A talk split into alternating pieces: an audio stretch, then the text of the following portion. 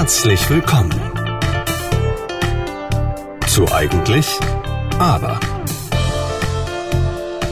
Der Podcast über die inneren Konflikte. Von und mit Ariane Filborg. Ihr Lieben, willkommen zurück.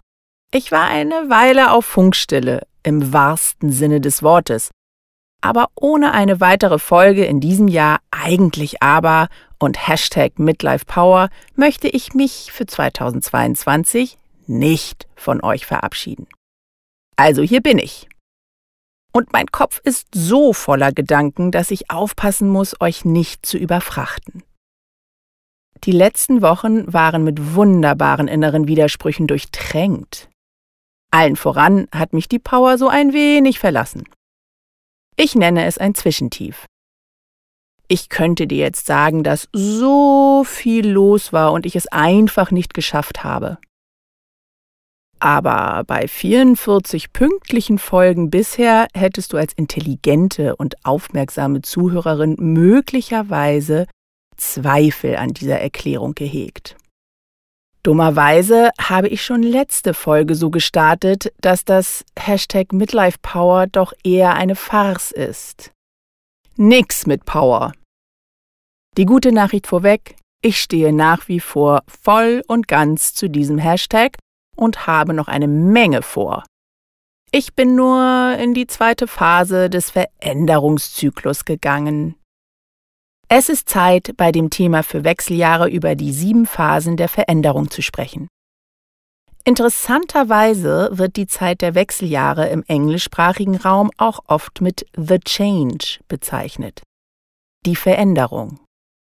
Und im Coaching wie auch Training für Veränderungsprozesse werden die unterschiedlichen Phasen skizziert. Menschen sollen verstehen, was da mit ihnen passiert, warum bzw. wann es stocken kann wenn es um die Veränderung geht. Methoden werden entwickelt, die in den Phasen angewandt oder bedacht werden können. Vor allem in denen, die sich nicht so gut anfühlen. In der Literatur oder moderner gesagt bei Google wirst du unterschiedliche Theorien bzw. Etappen beim Thema Change finden. Mir gefallen die, die ich dir jetzt vorstelle, am besten. Los geht's. Phase 1 Schock. Phase 2 Verneinung, Widerstand. Phase 3 rationale Einsicht. Phase 4 emotionale Akzeptanz. Phase 5 Ausprobieren, Lernen. Phase 6 Erkenntnis. Phase 7 Integration. Und nun der Transfer zu den wunderbaren Wechseljahren. Wenn es denn losgeht, reagieren viele Frauen tatsächlich mit Schock. Plötzlich nicht mehr jung und gebärfähig. Da hilft auch die längst etablierte Erkenntnis, dass Frau schon lange nicht mehr nur über das Gebären definiert wird, nicht weiter. Der Gedanke, jetzt geht's bergab, du bist alt, hängt wie ein überdimensional großes Warnschild da und blockiert sämtliches selbstgesteuertes Verhalten. Das Unfaire ist, wir haben uns diese Veränderung tatsächlich nicht bestellt, geschweige denn gewünscht oder für notwendig erachtet. Aber sie kommt, sie ist einfach da. Wie schon oft erwähnt, ist es bei jeder Frau unterschiedlich, aber egal, wie du dich dagegen sträubst, du musst damit leben. Ich auch.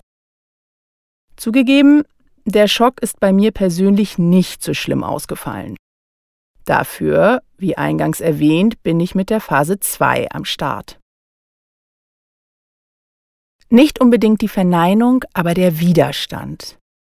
Wenn ich über dieses Thema rede und eine echte Stütze für dich sein möchte, dann möchte ich mich gut auskennen in diesem Bereich.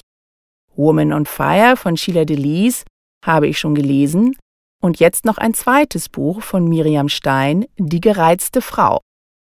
Der Titel hat mich, naja, gereizt. Ich habe mir das Buch als Hörbuch angehört. Frau Stein stellt eine Verbindung mit dem Thema Wechseljahre und Gesellschaft her. Ich stellte aber während des Hörens fest, dass ich mich sehr viel gegen das gewehrt habe, was sie sagt. Also eher im Sinne von nicht wahrhaben wollen.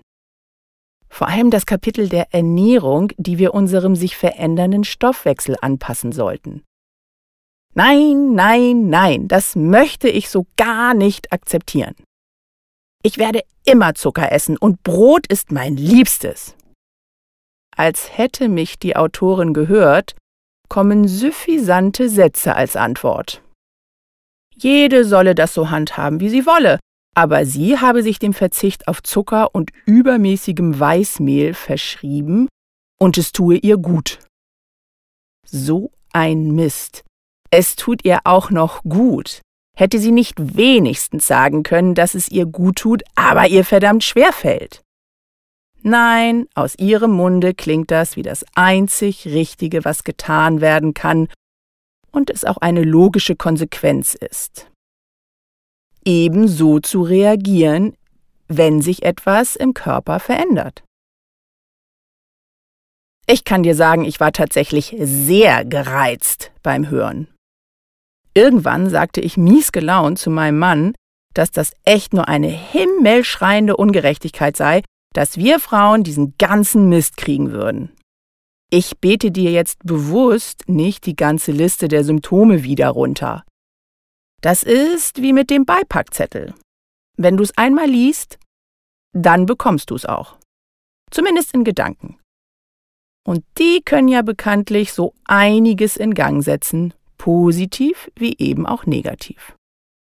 Und mein Mann sagte dann auch gleich, na, du kannst dir das aber auch einreden. Wenn du dir dauernd so etwas anhörst, dann denkst du am Ende wirklich, dass dir das alles passiert. Also habe ich neben dem Widerstand auch noch mit dem Thema sich selbst erfüllende Prophezeiung zu kämpfen. Fazit, die Phase 2 hat mich in ein wütendes Zwischentief katapultiert. Es ist doch so. Eigentlich weiß ich, dass die ganze Liste der Symptome bei jeder Frau unterschiedlich abgearbeitet wird.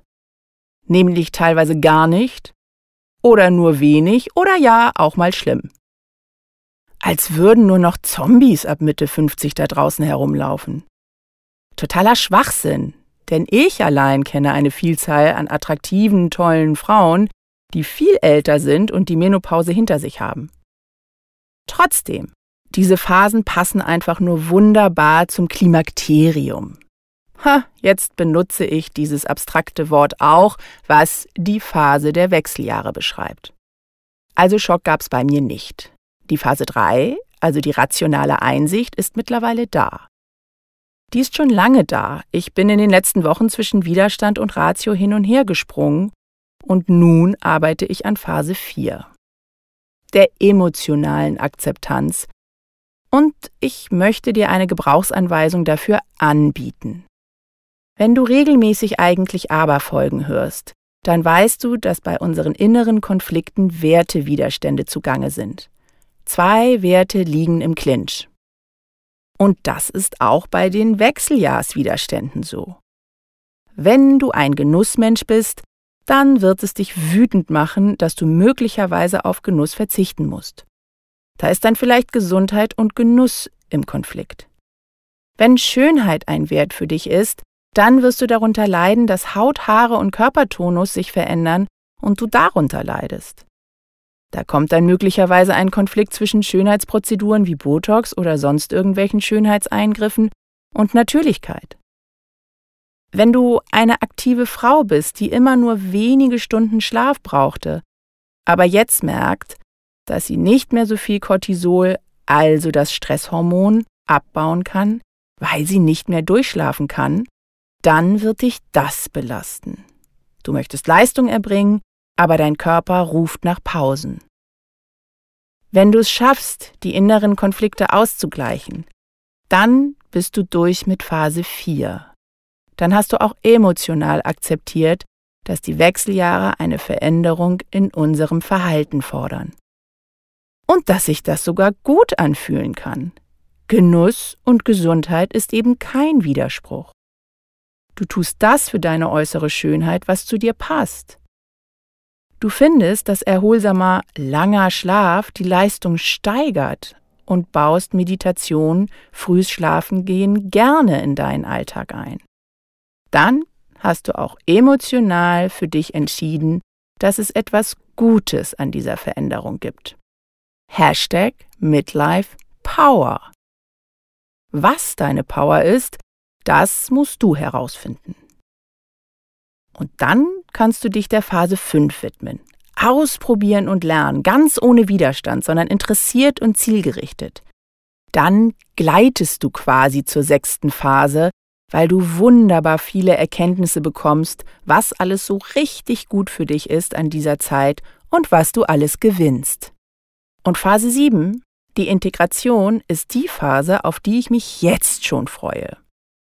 Von Integration sprechen wir beim Coaching, wenn negative Emotionen eines schlimmen Erlebnisses aufgelöst werden und uns in Zukunft bei ähnlichen Erlebnissen nicht mehr im Weg stehen. Das Erlebnis selbst wird dadurch weder ausgeknipst, noch ist es plötzlich ein heiteres Erlebnis, zum Beispiel der Verlust eines geliebten Menschen. Es ist und bleibt traurig, dass dieser Mensch nicht mehr da ist. Aber die Lähmung, die der Umgang mit einem traumatischen Schicksal bedeuten kann, die ist vorbei. Das Erlebnis oder auch eine schwere Phase in der Vergangenheit ist verarbeitet, in unserem Lebenserfahrungsschatz integriert. Und das braucht Zeit.